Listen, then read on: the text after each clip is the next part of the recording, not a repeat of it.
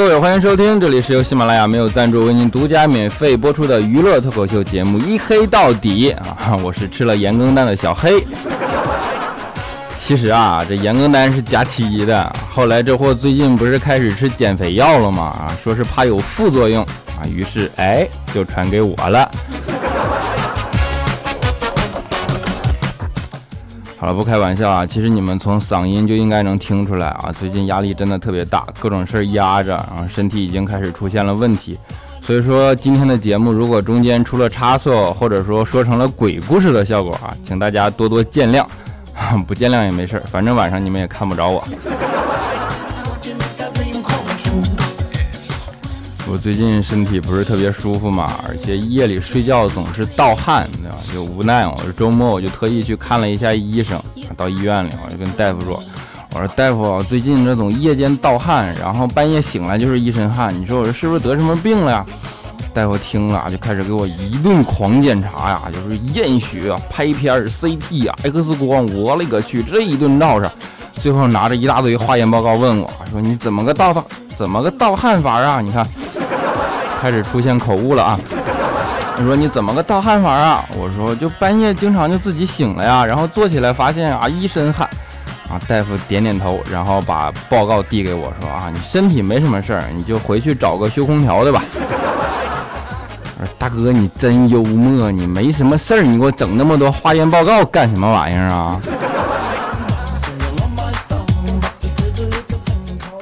就一说起这种事儿，就特别让人生气，对吧？你说现在火气也大，尤其是现在这种天热嘛，就好像都特别容易大动肝火。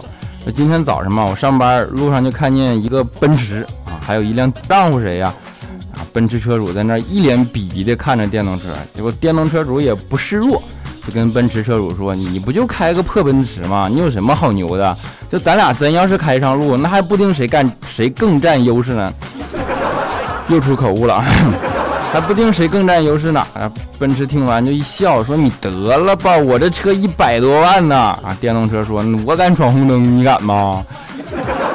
当时奔驰不服啊，说：“我比你速度快，尾灯你都看不着。”电动车说：“我敢闯红灯，你敢吗？”奔驰说：“我空间大，我又宽敞又舒服。”电动车说：“我敢闯红灯，你敢吗？”当时一下奔驰急了，说：“你能不能别老拿闯红灯说事儿啊？”电动车说：“我敢逆行，你敢吗？” 当时奔驰就跪了，你知道吗？我们知道这些年随着改革开放的发展，对吧？经济发展了，确实先富起来一批人，但是呢，也造成了不小的贫富差距。就像我刚才说的那个奔驰和这种电动车的对比，是吧？这种差距一出现呢，导致最不好的一点就是容易产生仇富心理，啊，最近怪叔叔就不知道得罪什么人。怪叔叔你们都知道，我们领导中中年又有钱又有闲，对吧？就不知道得罪谁了，然后就被人放话说要找机会收拾他。那有钱人都比较惜命嘛，你们懂的啊。那今天下班我正好搭怪叔叔的顺风车，怪叔叔就跟我说，哎，这样吧，今天咱俩换换，你来开我的车咋样？我当时也没多想啊，你说这好车就挺不容易开一回是吧？我就说那行啊，于是就开着上路了。结果刚出公司没多远，就被一群黑衣人给拦住了。这群人把车逼停之后，二话没说就把车门打开，然后啊，怪叔叔拉出去一顿暴打呀。打完之后，其中一个带头的过来指着我，恶狠狠地说：“我今天先教训一下你司机，你以后给我小心点，你不然跟他下场一样。”哦，原来是这么回事儿啊！自作孽不可活，你不知道吗？后来我一看，怪叔叔被打的挺严重的嘛，对吧？我就赶紧带着他去医院检查呀。还好，到医院一检查，没什么大碍，就受了点皮肉伤，对吧？开了点药就算完事儿了。啊，开完药之后，怪叔叔估计看人家小护士漂亮，就问人家小护士，非得问。说，哎，你给我开这药是饭前吃还是饭后吃啊？护士没搭理。怪叔叔还问你这药到底是饭前吃还是饭后吃啊？护士还没搭理他。怪叔叔就不死心呐，他就继续问，说你这药是饭前吃还是饭后吃？啊，护士听完转过头，狠狠地瞪了怪叔叔一眼。我一看护士要发飙啊，赶紧上去一把就把怪叔叔拉住了。我说领导，你别别别闹了啊，那他妈是膏药。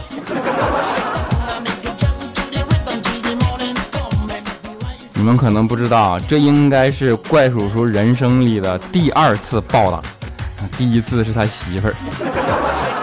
怪叔叔怎么说呢？他是个文艺青年啊，但是年轻的时候嘛，人都容易受那些黑帮电影的影响，对吧？我们小时候不也是那样吗？怪叔叔就因为当年看了好多黑帮电影啊，于是他就学着电影里的样子，在背后刺了个刺青。然后结婚那天晚上，当怪叔叔的媳妇儿脱下怪叔叔的衣服，看到他背上的字的时候，当时就怒了，上去就给怪叔叔一顿暴打，打完了哭着说：“你说小静是谁？你跟我结婚，然后你背上却刻着别的女人的名字，你说你到底是怎么想的啊？”当时怪叔叔也特别无奈呀，就是说：“哎，其实那是个情字，我这不长胖了吗？是不是？那俩不熟了就分开了。”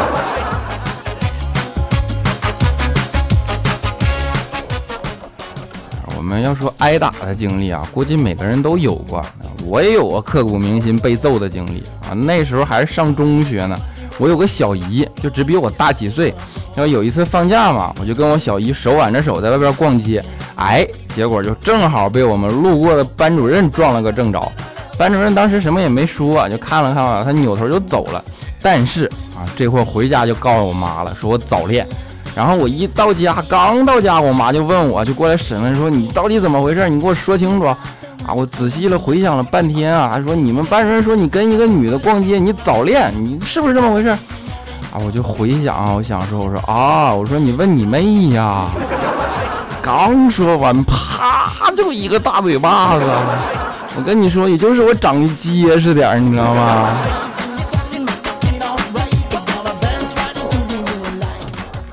我小时候比较调皮嘛，经常因为各种事挨揍。有一次，我爸和我妈就没事儿，你说他俩也是闲，你非得跟那比，就看谁跟我更啊，不对，看我跟谁更亲，是吧？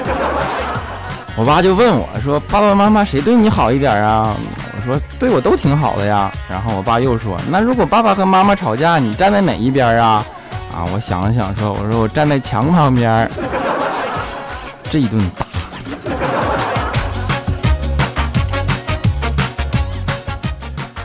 妈平时她总喜欢给我灌输很多的大道理，人生哲学，对吧？经常苦口婆心的教育我说，做人啊要知道孝顺，要懂得感恩，对吧？中国有一个很好的词叫做反哺啊。说着他就给我举例子，就比如说，爸爸妈妈现在花很多钱替你矫正牙齿，那将来等爸爸妈妈老了呢，你就要花钱替我们镶假牙，这种情况叫什么呀？啊，我想了想说啊，以牙还牙。不说了，肉疼。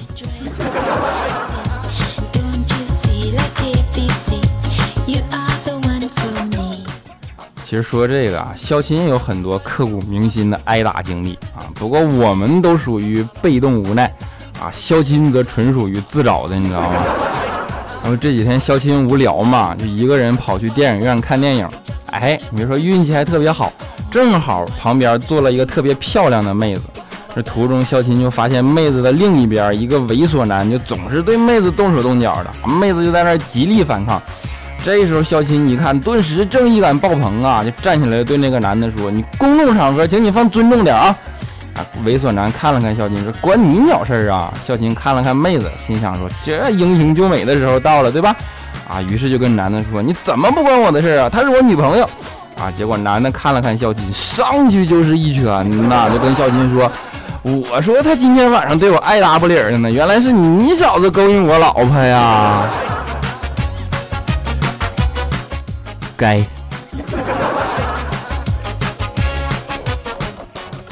啊，你们可能都知道，肖钦的情感经历比较挫折，对吧？上学的时候，肖钦喜欢班上一个女神，就有一次上课嘛，女神没带书，正好老师点名说没带书的给我站起来。肖钦一看，这不和电影里无数次演过的情节一样吗？对吧？于是毅然决然的就把自己的书放到了女神的桌上，哎，然后自己就站起来了。果然啊，因为没带书，肖钦被老师赶出了教室，罚做蛙跳五十个。结果肖钦搁那跳正美呢，女神也跑出来了，并且被老师罚做蛙跳一百个。肖钦就问女神你说：“这是怎么回事啊？”女神瞪了肖钦一眼说：“你还好意思说？我们明明上的是数学课，你为什么给我一本英语书？”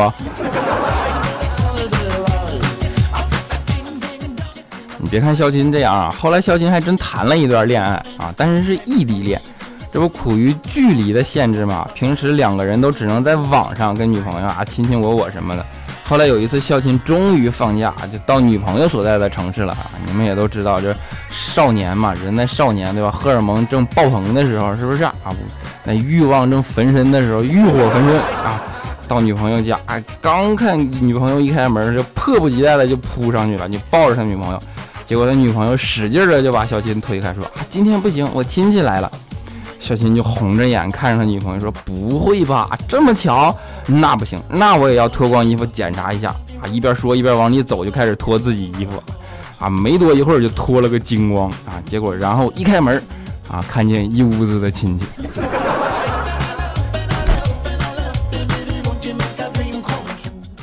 就后来嘛，小新就开启了漫长的单身狗生涯，对吧？单身狗的日子都苦，大家都知道。肖钦因为单身狗时间长了嘛，心里就特别苦闷啊，就没处发泄呀，所以他就经常叫上怪叔叔啊、调调啊什么，他们去喝酒唱歌啊。据说肖钦唱歌特别有感染力，能把周围的人感动的都唏嘘不已。就别人听他唱歌啊，就仿佛能听出特别多的故事，就好像一个人面对着你娓娓道来，跟你诉说着他自己的故事，对吧？跟你诉说自己的衷肠。啊，尤其是当孝心唱到那首他最拿手的曲目啊，我是一只小小鸟的时候，这不因为特殊原因吗？对吧？最后孝心实在找不着女朋友了，那就只能通过相亲来解决了呀。啊，于是家里就托媒婆给孝心介绍了一个女孩子。啊，孝心就看完之后跟媒婆说，其实这女孩吧，其他条件都不错啊，就是太胖了点儿。啊，肚子上肉太多啊！媒婆看了看说：“没事儿，你放心啊。”她一直很坚定，现在啊正减肥呢，五个月以后一定减肥成功，那时候肉没了，肚子就变小了，一定特别苗条，我保证。小新说：“真的？”啊，媒婆拍着胸脯说：“真的，你放心吧，我绝对不骗你啊！”啊，于是小新就同意了。然后五个月后，女孩产下了一名男婴，果然肚子变小了。我们要说减肥有毅力，那还得是佳期，对吧？那是真叫有毅力啊！我跟你们说，佳期是一个对自己下手特别狠的人，真的，他真是说减肥就减肥，然后减肥的第一天就把家里对所有减肥不好的东西啊，食物全都给处理掉了啊，就是吃完了有点撑。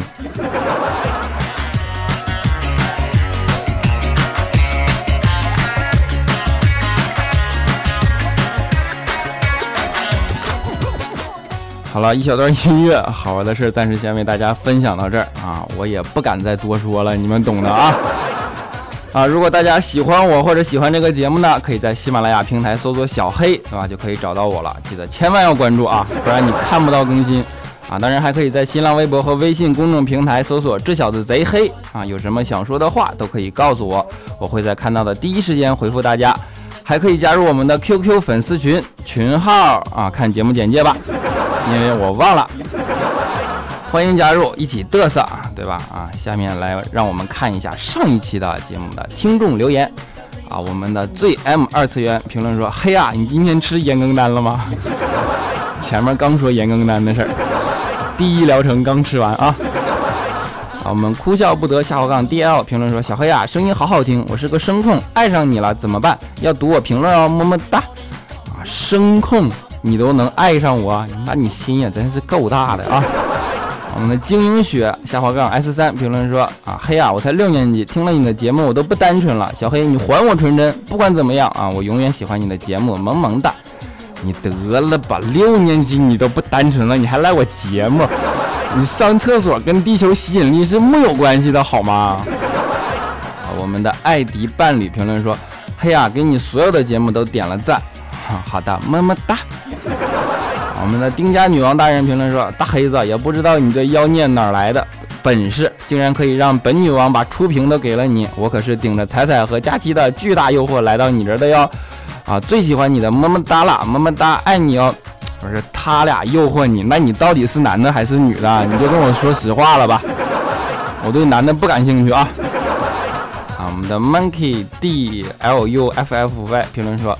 嘿呀，我特别喜欢你的节目，就连上厕所也在听，连纸都没有带，太囧了。幸亏我在家，么么哒。你纸都没带，你还有心情么么哒？我去，没事啊，反正你搁家晾晾就干了，对吧？那发问评论说，每次听到小黑的声音，脑子里都会不由自主的出现“猥琐”一词。那是你没见过怪叔叔啊。那影影业评论说：“小黑，你要努力啊！我认识的主播里，你是排名最低的。不是，你要用看编辑的眼光看我，那是不是就不一样了？”啊，我们的冷凡木评论说：“嘿，小黑，问你个问题，为什么我常听楚小纯的节目里那么多次提起你，可是我好像没听你节目中提起他呢？为什么呢？他那么萌，当然你也挺萌的，你还那么萌，你是湖北人吧？是不是？”我跟你讲，那都是表象，他下手那才狠呢。我们的难得素颜也倾城评论说：“小黑啊，我以前的喜马拉雅忽然不能用了，赶紧用别的软件又下了一个，重新注册了一个号就追来了。”我说：“领导你听见没？我给你留着多少用户？你这是不是这月绩效、工资啥的呢？啊？”我们的 V I C T O R I A P E V E N S I E，你这真够难为我的。你下次再起这种名，我不认识，我不读啊。说小黑第三次在喜马拉雅留言，前两次留给了调调，他从来都不读，我不听他了，我听你的啊。你就还以为你是节目好听我的呢。啊，不管怎么样，听我的都欢迎啊。我们的单细胞下滑杠 NT 评论说：嘿呀，你的节目能不能像大姨妈似的，一个星期来他个四五次？不是，你那是雪崩啊。我们的从容容评论说：“小黑，你用了美图秀秀会变白点吗？还是会被降噪处理呢？说美图秀秀根本就识别不到我，行不行啊？好不好啊？” 我们的 A M Y 下滑杠 E D 评论说：“西游记大圣归来啊是良心作品，虽然没有隔壁的大餐好，但是俺家也会烧饭了，不像小时代、何以、栀子花、道士下山等一坨屎，还是来吃饭，不要去吃屎啦！啊是。”好像风头挺盛的，最近是吧？就是万万没想到被优衣库给抢了风头。啊，我们的 J J 家妹家家妹评论说：“小黑，我和妈妈吃饭听你的节目，结果我们俩都笑喷了，一脸的饭啊！我只能说你俩好品味啊！啊，么么哒！我们的 Number 万孙夫人评论说：我是会隐身的加班狗六哥，三重身份啊！嘿，是你这技多不压身，你不知道吗？”人在江湖飘，得有点绝活啊！哈，会飞的不一定是超人。评论说，女儿快要开学了，临走前一天，老爸一直闷闷不乐。他深感父女情深，搞得各种不想走啊，睡不着觉啊。就在女儿就当女儿不行，我这今天晚上脑子也有点不好使了哈。就在女儿在隔壁房间强忍着泪水辗转难眠的时候，听到隔壁老爸忧伤的声音悠悠的传来，说：“哎，明天开始又要自己洗碗了。”我为什么刚才脑子不好使呢？因为这让我想起了往事。啊，我们雪月下的广场舞大妈评论说：“嘿呀，你懂车吗？蒙迪欧大方得体，零度成熟稳重，索纳塔线条性感，真不知道买哪台啊！幸好我没钱，想想也后话，吓死我了！你瞅你那点出息，反正也买不起，你看法拉利呀！”我们的 S N B F G 说：“ 黑呀，怎么不见你黑百思不得解的主播呢？”如果你如果你说帮你拉仇没事儿了，反正你的仇家够多的，你这你这真是看热闹不嫌事儿大呀！我们的娘娘的凉凉评论说：小黑变白可以试试臭氧啊，氯气、过氧化氢、二氧化硫，不是你那是熏蘑菇呢。我们的林青评论说：“六哥，六哥，六哥，每个星期都在等你的节目。别人花千骨好歹盼一星期，还有四集呢。六哥你倒好，一星期就一集，然后你还晚点，然后你还不多评论。啊，你说的我无言以对呀。好吧，我一定努力啊，争取干掉花千骨，对不对？啊，小黑读我留言了，评论说：你说说你最近是不是欠打？你总是这样，怪叔叔就不扣你工资吗？我跟你说，我加班的活就是他给我安排的，行不行？”我们的 H 菠萝头评论说：“虽然困得要死，我还是要跟你留个言，点个赞，在你世界里留下我的点点存在，我再去睡。啊，困了你就赶紧睡吧，你睡醒了也来得及呀，你 到时候再点赞留言也不迟，是不是？” 啊，我们的救人记忆评论说：“嘿呀，你让我明白了一个道理，人不可貌相。不是，我都隐身了，你还上哪儿貌相去？你真逗了。”啊，若凡木木酱评论说：“六哥听你节目从没有留过言，你会不会提着菜刀来我家呀？我知道错了，我给你每个节目都点两个赞，好吧？”我说你是故意的吧？你不知道点两个赞就是取消了吗？我们的喵英说：“小黑啊，我现在每天早上五点钟去驾校学车，你竟然还更新那么晚，你还我美容觉？你别介啊，节目一直都在那儿，你安全驾驶要紧对吧？你啥时候来听不来得及？你那可是教练车呀啊！”我们的 S L S S 评论说：三个男孩同时追一个女孩，女孩说：“你们游遍全世界回来，我再选择。”第一个男孩去了欧洲、美洲、非洲，第二个男孩去了澳洲，第三个男孩回到女孩身边，绕着女孩走了一圈，说：“你就是我的全世界。”女孩非常感动，流着泪选择了他们之中啊最有钱的那一个。哎，孝亲已哭晕在厕所。好了，今天的节目就先暂时为大家播放到这里啊！下面给大家带来一首音乐，是苏打绿的《从一片落叶开始》。因为今天状态的确不是太好啊，所以还请大家多多包涵。我们下一期节目不见不散。不对，这样好像不够 happy。不见不散。转天旋，风刮起来，带我到另一个世界。眼前有一个神仙，脚下踩踏着火焰，手点一点我的身体，开满了花。